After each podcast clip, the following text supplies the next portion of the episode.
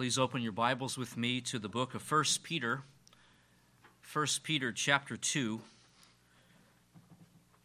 We will read beginning in verse 11 and read through verse 20. Again, 1 Peter 2 11 through 20. Beloved, I urge you as aliens and strangers to abstain from fleshly lusts which wage war against the soul. Keep your behavior excellent among the Gentiles, so that in the thing in which they slander you as evildoers, they may, because of your good deeds as they observe them, glorify God in the day of visitation.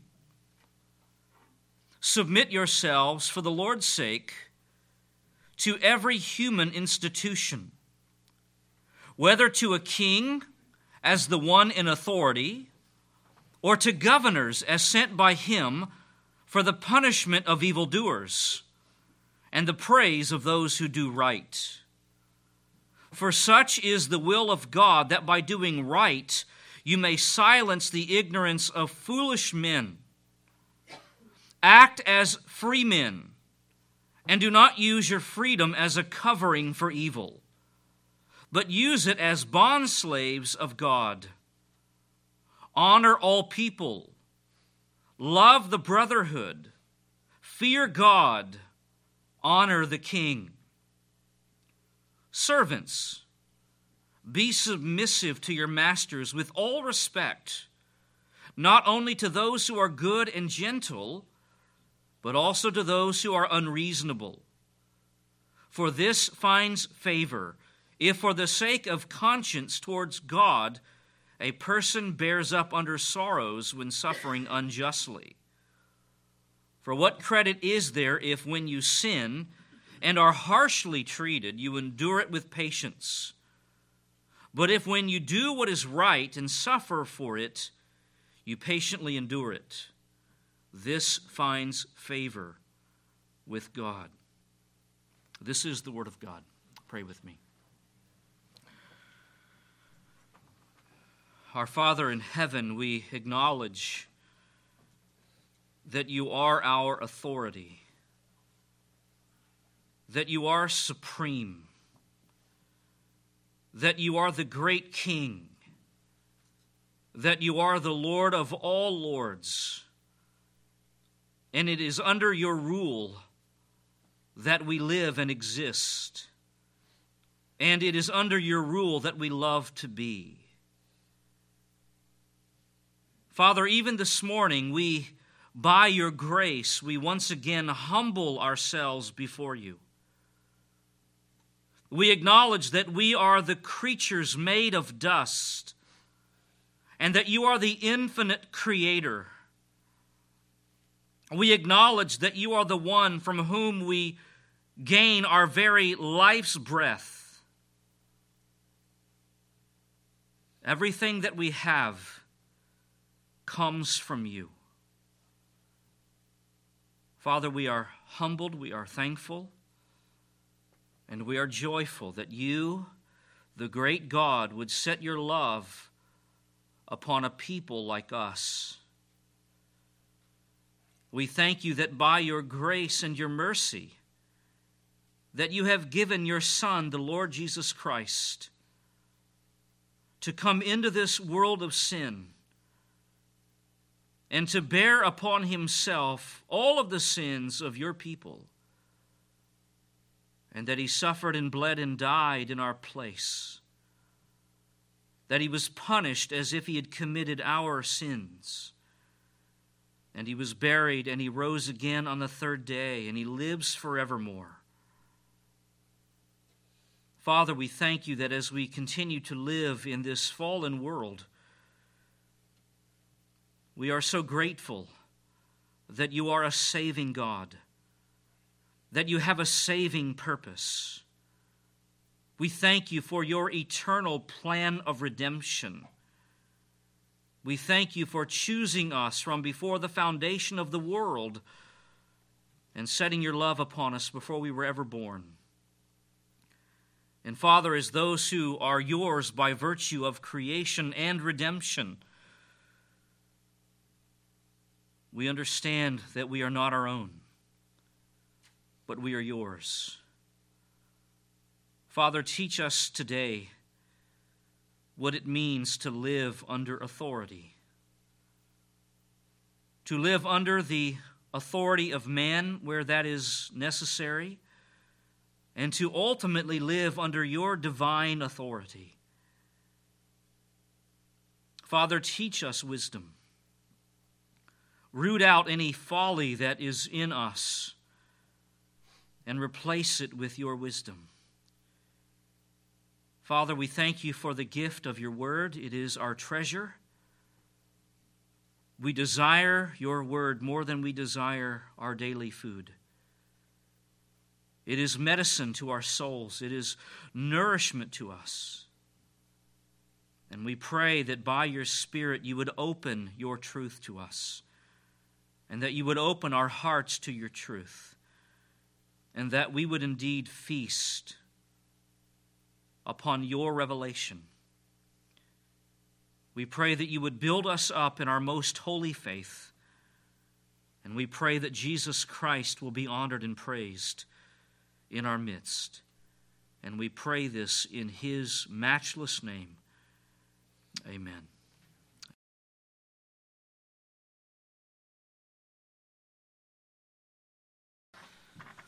Please open your Bibles with me to Ecclesiastes chapter 8. We will be looking together at verses 1 and 2. The title of our message is Wisdom and Civil Authority, Part 1. As we begin to read our passage, I'm going to read chapter 8, verses 1 through 8. King Solomon writes, who is like the wise man? And who knows the interpretation of a matter? A man's wisdom illumines him and causes his stern face to beam. I say, keep the command of the king because of the oath before God. Do not be in a hurry to leave him. Do not join in an evil matter, for he will do whatever he pleases. Since the word of the king is authoritative, who will say to him, What are you doing? He who keeps a royal command experiences no trouble, for a wise heart knows the proper time and procedure. For there is a proper time and procedure for every delight, though a man's trouble is heavy upon him. If no one knows what will happen, who can tell him when it will happen? No man has authority to restrain the wind with the wind, or authority over the day of death. And there is no discharge in the time of war. And evil will not deliver those who practice it. This is the word of God.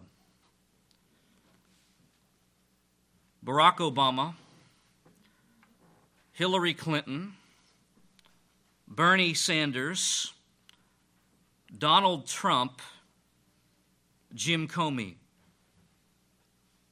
The mere mention of these names is enough to cause a riot. Gun control, immigration, border security, health care. The mere mention of these political issues is enough to raise your blood pressure. It is fair to say that Americans tend to feel very deeply about politics. One thing all Americans can agree on is that politics is a divisive subject. And sometimes the best antidote to all of the divisiveness and anger is a little levity, a little bipartisan political humor. And so enter onto the stage Bob Hope. who said this, and I quote No one party can fool all of the people all of the time. That's why we have two parties. And now enter onto the stage Groucho Marx, who said this, and I quote Politics is the art of looking for trouble, finding it everywhere, diagnosing it incorrectly, and applying the wrong remedies. And now enter onto the stage one of the greatest political figures of the 20th century, a man who had a very sharp sense of humor, Winston Churchill.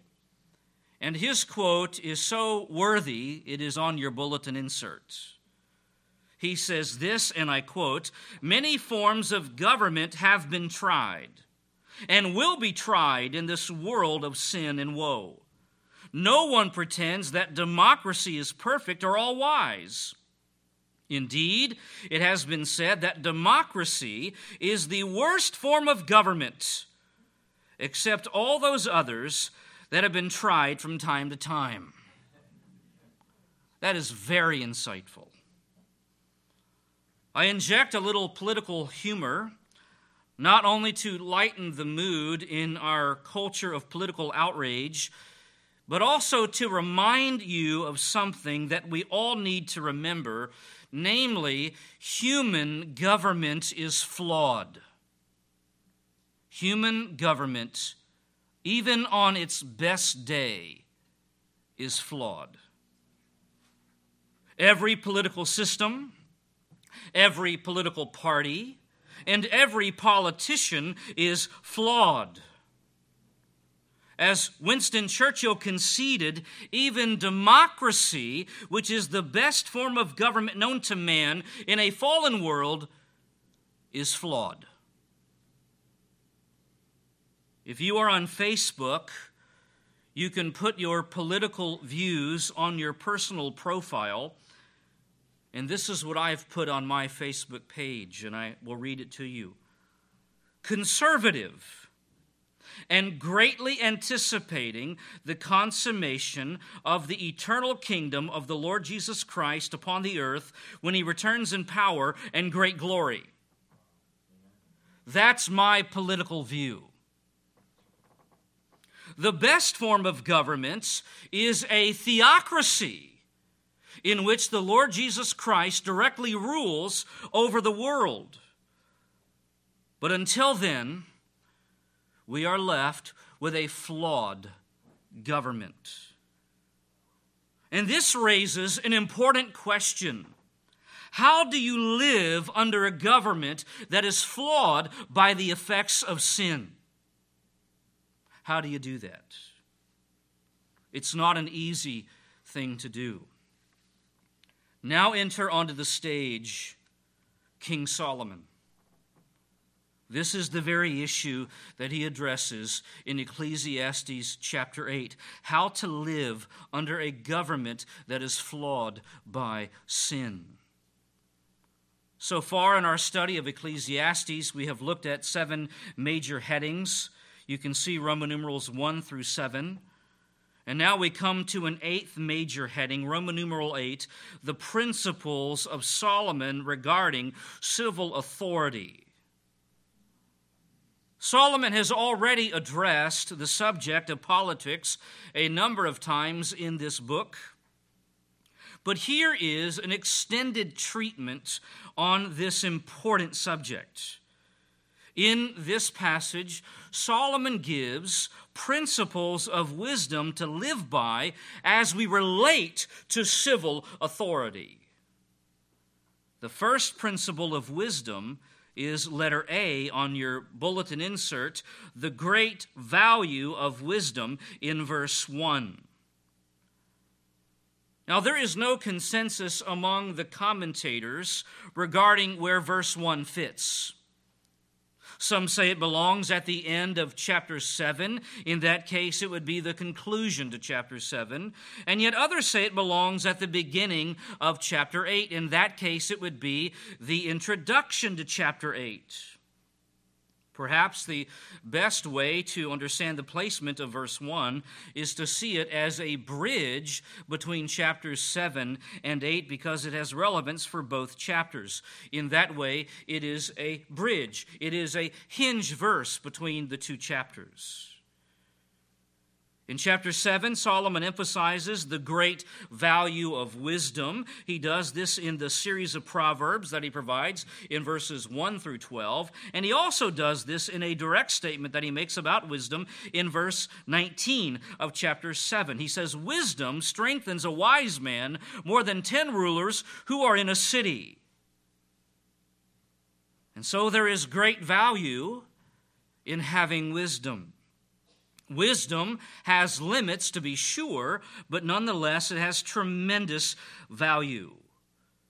And how this relates to chapter 8 is that Solomon applies the great value of wisdom to the realm of civil authority. And so it is important to recognize that here in chapter 8, Solomon is still addressing the subject of wisdom. In verse 1, he refers to the wise man and a man's wisdom. In verse 5, he refers to a wise heart. In verse 16, he says, I gave my heart to know wisdom. And then in verse 17, he refers again to the wise man. And so, chapter 8 is about wisdom. It is even bracketed by wisdom in verses 1 and 17. It is about applying wisdom in your relationship to civil authority. There are three things Solomon says in verse 1 which express the great value of wisdom. The first one is the uniqueness of wisdom. This is found in the opening question of verse 1 Who is like the wise man? In this fallen world dominated by folly, the wise person is very uncommon. A wise man or a wise woman is an exceedingly rare individual. And what is more, to be wise is to be a person of great distinction. It is to set you apart from the masses of humanity. Solomon is getting to this in the question when he says, Who is like the wise man? No one. Wisdom is valuable because of its rarity and because of its distinction, its uniqueness. And then Solomon expresses the great value of wisdom a second way, the knowledge of wisdom. This is found in the second question in verse 1. And who knows the interpretation of a matter? The NIV translates it this way who knows the explanation of things? Or the net translation says, who knows the solution to a problem? They all say it a little bit differently, but they're all really saying the same thing namely, the wise person knows things. The wise man or the wise woman has knowledge. The wise person understands the nature of life, understands the nature of people. He or she is able to rightly discern the issues of life and to bring the truth to bear upon the problems of life. He or she understands how life works and is able to interpret matters and offer solutions to problems. This is the wise man. And consider one example from the book of Genesis, namely Joseph.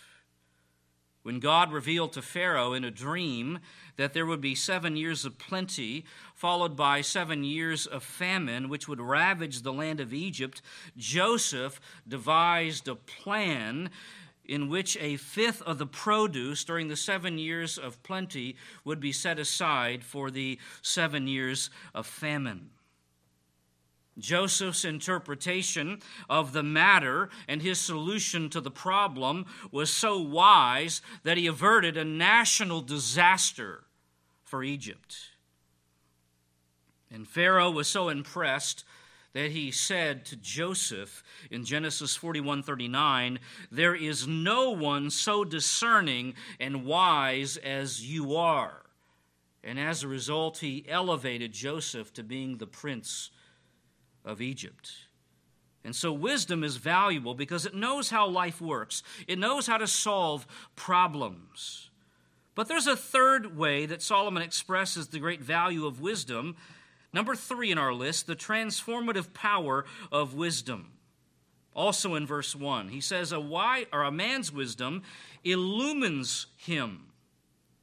A more literal rendering of the Hebrew text would be like this A man's wisdom causes his face to shine. It causes his face to shine. In other words, when a person has wisdom, it affects the face. The face is like a mirror to the soul, and if you observe a wise person, you will see the transformation in their face, in their demeanor. In your mind's eye, you can imagine what a worried person's face looks like. You can imagine what an angry person's face looks like. You can imagine what a sick person's face looks like. In fact, when you go to the doctor, there are all those little emojis to indicate the scale of pain. Which one are you? Are you this on, on one end of the spectrum or the other or somewhere in between? We all understand the concept that the kind of person we are, the kind of experience we are in, manifests itself in our facial expression. In the same way, wisdom is conspicuous even on the face. You can see the radiance of God in their face, Solomon says. He further says in verse 1 a man's wisdom illumines him and causes his stern face to beam. And so, what wisdom does is that it removes that hard face and gives a person a new face, a, a softer face, a gentler face, a face that reveals an inner graciousness that is wrought by the transforming power of God. And a great example of this is Stephen in the New Testament. He was a man of great wisdom. And even when he was put on trial before the Sanhedrin and was falsely accused, the Bible says his face was like that of an angel. And I take that to mean that Stephen, even under the fire of persecution and even under the threat of death, he was composed. He was confident in God. His face emanated that even on that terrible occasion. And so, first of all, wisdom is unique. It marks a man or a woman as a person of distinction. Secondly, wisdom knows how to interpret matters and provide solutions to problems. And then, thirdly, wisdom so transforms a person's life that it is manifested even in their face. This is the great value of wisdom in verse 1. Now, how does this relate to civil authority? It relates this way it takes tremendous wisdom to relate to civil authority in a way that honors God. When that civil authority is flawed by sin. And so that brings us to our second principle of wisdom that Solomon gives in verse 2. And this is as far as we will go this morning. Letter B in our outline the civil obedience of wisdom. Solomon says in verse 2 I say, keep the command of the king because of the oath before God.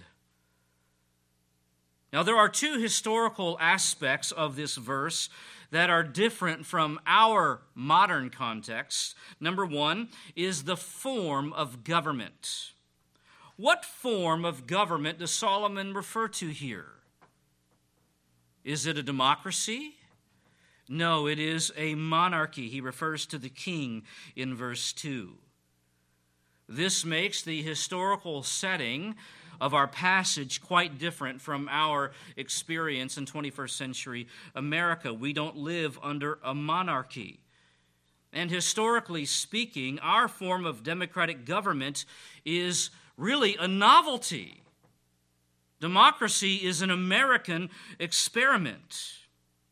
It was an intentional break from the traditional form of a monarchical government. And so, as we read Ecclesiastes 8, we must keep in mind the kind of government that we are dealing with a monarchy. which was standard in the ancient world. All the nations had a king. That was standard. And what makes this really interesting is that Solomon himself was a king, the king of Israel. And so he is speaking here as a king, giving instructions to his readers on how to relate to the king. With his unique position as king, Solomon provides wisdom on how to relate to the king. A second thing that is different from our context is the court of the king. Solomon is specifically addressing a person who serves in the king's court. To put this in more contemporary terms, it would be like serving in the administration of the President of the United States, serving in the White House, perhaps. And the heart of Solomon's instruction is obedience to civil authority. Keep the command of the king. And Solomon says this is because of the oath before God. It's done in the knowledge of God. The idea here probably refers to when a person swears loyalty to the king before God. This would apply to those who serve in the court of the king or in the administration of the president, as in our country. It would also apply in a more general way to the citizens of the state. As citizens of our nation, we swear allegiance to our country before God. Now, when I was in middle school, I took a class called civics. Did you take that class? And to be honest with you, I found it completely boring. But I found almost every class to be completely boring when I was in middle school. And that was in part because I had no clue about the importance of our relationship to civil authority. No one had ever really told me that. I wasn't raised that way. I didn't think that way. And so it wasn't until I became a Christian in 1992 at the age of 20 that I began to realize, for the very first time in my life, the vast importance of my relationship to civil authority.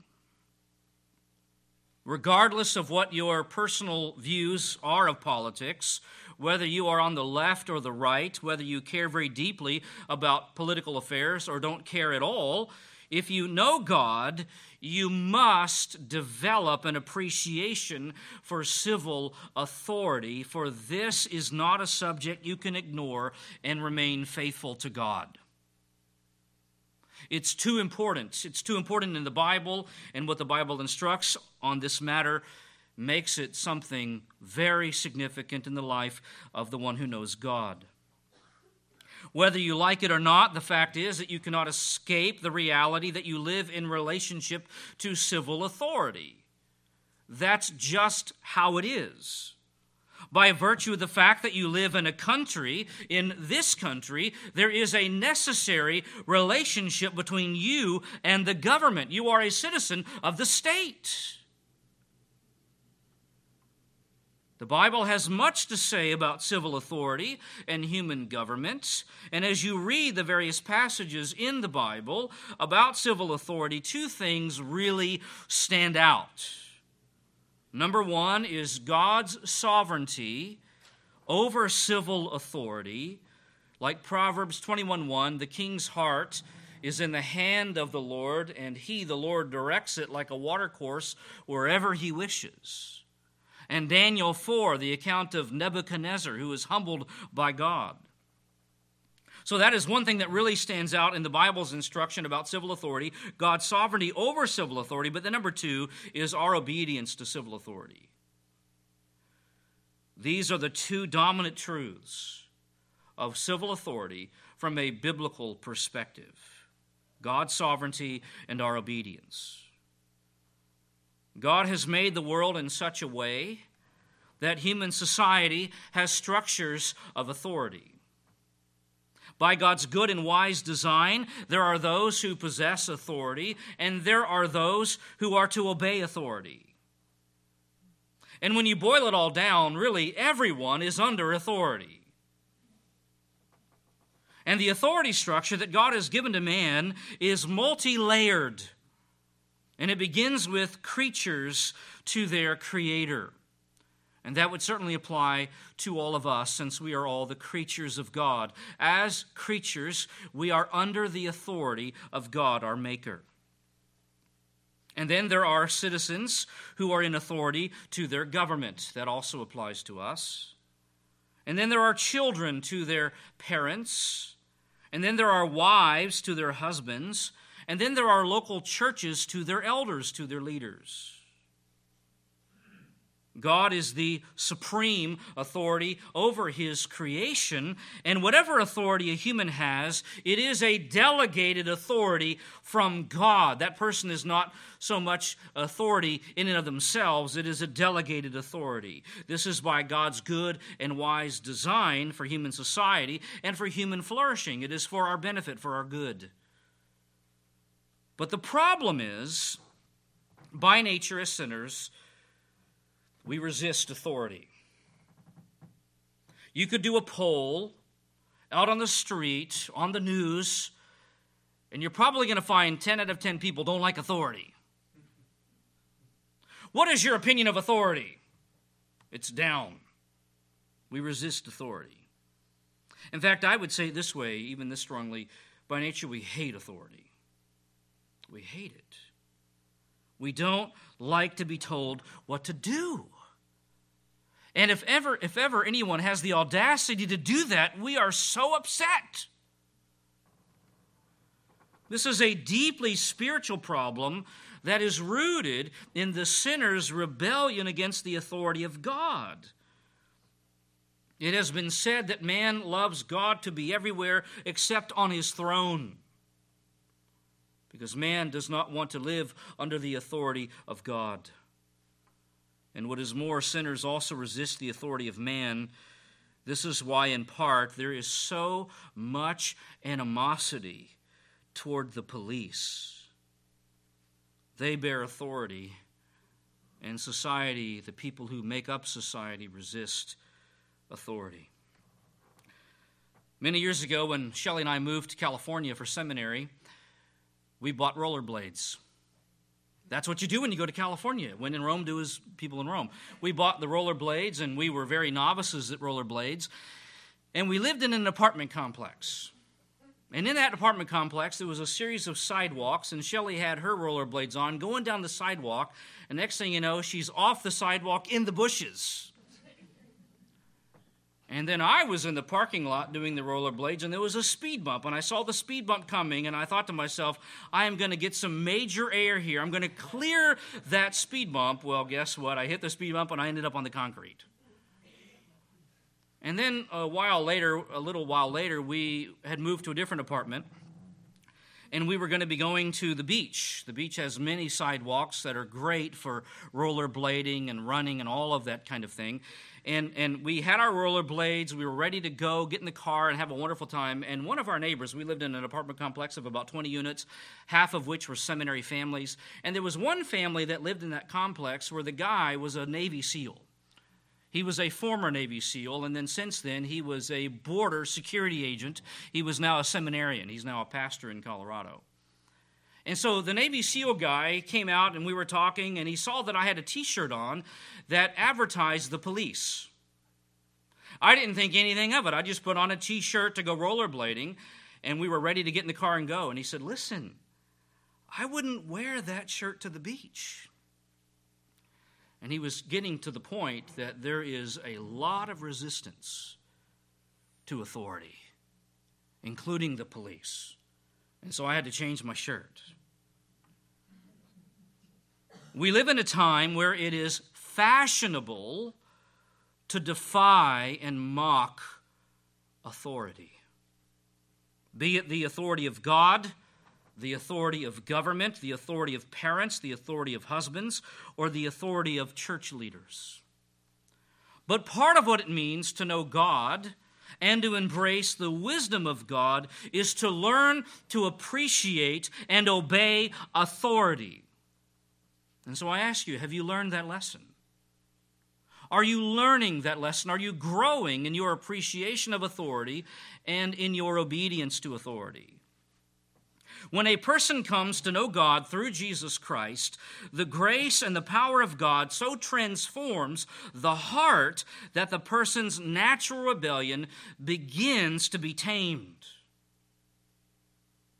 The heart's natural inclination to mock and defy authority begins to be subdued, and it begins to be brought to submission under authority. Your attitude toward authority speaks volumes about the quality of your spiritual life. You show me a person who has no regard for authority, and I will show you a person who either doesn't know God or who is very, very immature in the faith. One of the most common New Testament metaphors for what it means to be a Christian is that of slavery. Jesus is Lord, He is Kurios, and those who belong to Him are slaves, doulos. By the grace of God, we have come to see the wisdom and the beauty of submission to the authority of Jesus Christ. Someone who does not submit to the authority of Jesus Christ is not a Christian, no matter what they say.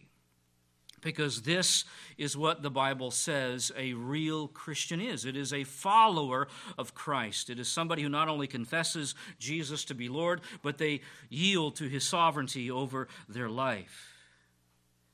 And part of what it means to submit to the authority of Jesus Christ is to submit to the authority structures that God has placed into the world. I find it very remarkable how straightforward the Bible is on our obedience to civil authority. Let's now depart from Ecclesiastes and go to the New Testament, to Romans chapter 13, a chapter that I'm sure virtually everyone in here is familiar with. Romans chapter 13. Paul is dealing with the Christian's relationship to the state, that is, to civil authority. And he's very straightforward here in verses 1 and 2, he says, Every person, speaking about the church, no one is exempt, every person is to be in subjection to the governing authorities. For there is no authority except from God, and those which exist are established by God. Verse 2 Therefore, whoever resists authority has opposed the ordinance of God, and they who have opposed will receive condemnation upon themselves. If you disobey civil authority, you disobey God. You disobey God. As a Christian, you have a duty to the state. And what is your duty? It is obedience, it is submission. But what if you don't like your government? What if you don't agree with the government? What if you don't like the policies of the president? You must still obey, and submit. Romans 13, 1 and 2, the verses I just read. Notice how Paul doesn't qualify what kind of rulers you are to submit to, because that doesn't matter as far as your obedience is concerned. Now, I want you to consider Paul's historical context. Writing 2,000 years ago, Paul lived not in modern day America in a democracy, he lived in the Roman Empire which was corrupt and idolatrous to the core. The emperor claimed himself to be God, and the people of that state of the empire were to worship him. In AD 49, about seven years before Paul wrote his epistle to the Romans, the Roman Emperor Claudius expelled the Jews and the Christians from the city of Rome. And you can read about this in Acts chapter 18 and verse 2. So, Christians in Rome had suffered a tremendous injustice at the hands of the Roman government. And yet, Paul still gave the instruction that he gives there in chapter 13 and verse 1 every person, without exception, is to be in subjection to the governing authorities, whether you like them or not.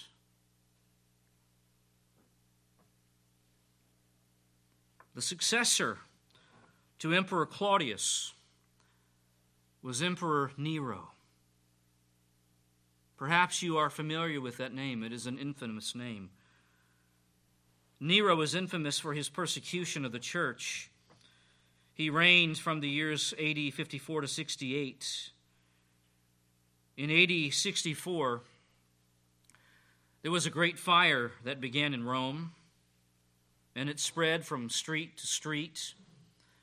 And after 10 days of burning, seven of the city's 14 major regions were totally destroyed, and four others were partially destroyed.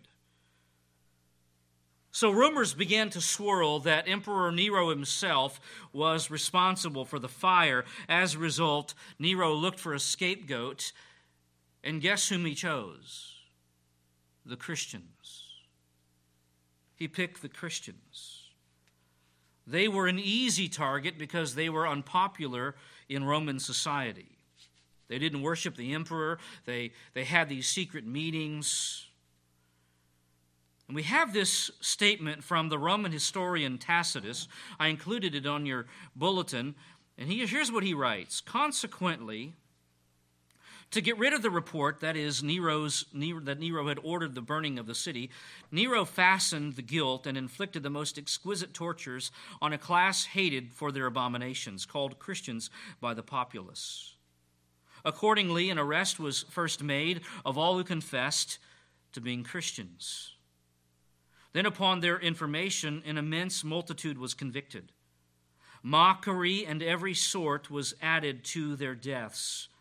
Covered with the skins of beasts, they were torn by dogs and perished, or were nailed to crosses, or were doomed to the flames.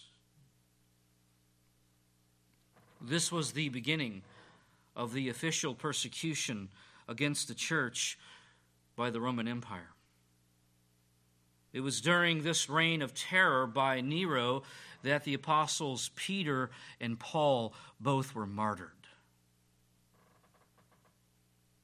So the governing authorities, which took the lives of the apostles Paul and Peter, were the very same governing authorities that Paul instructs the church to obey.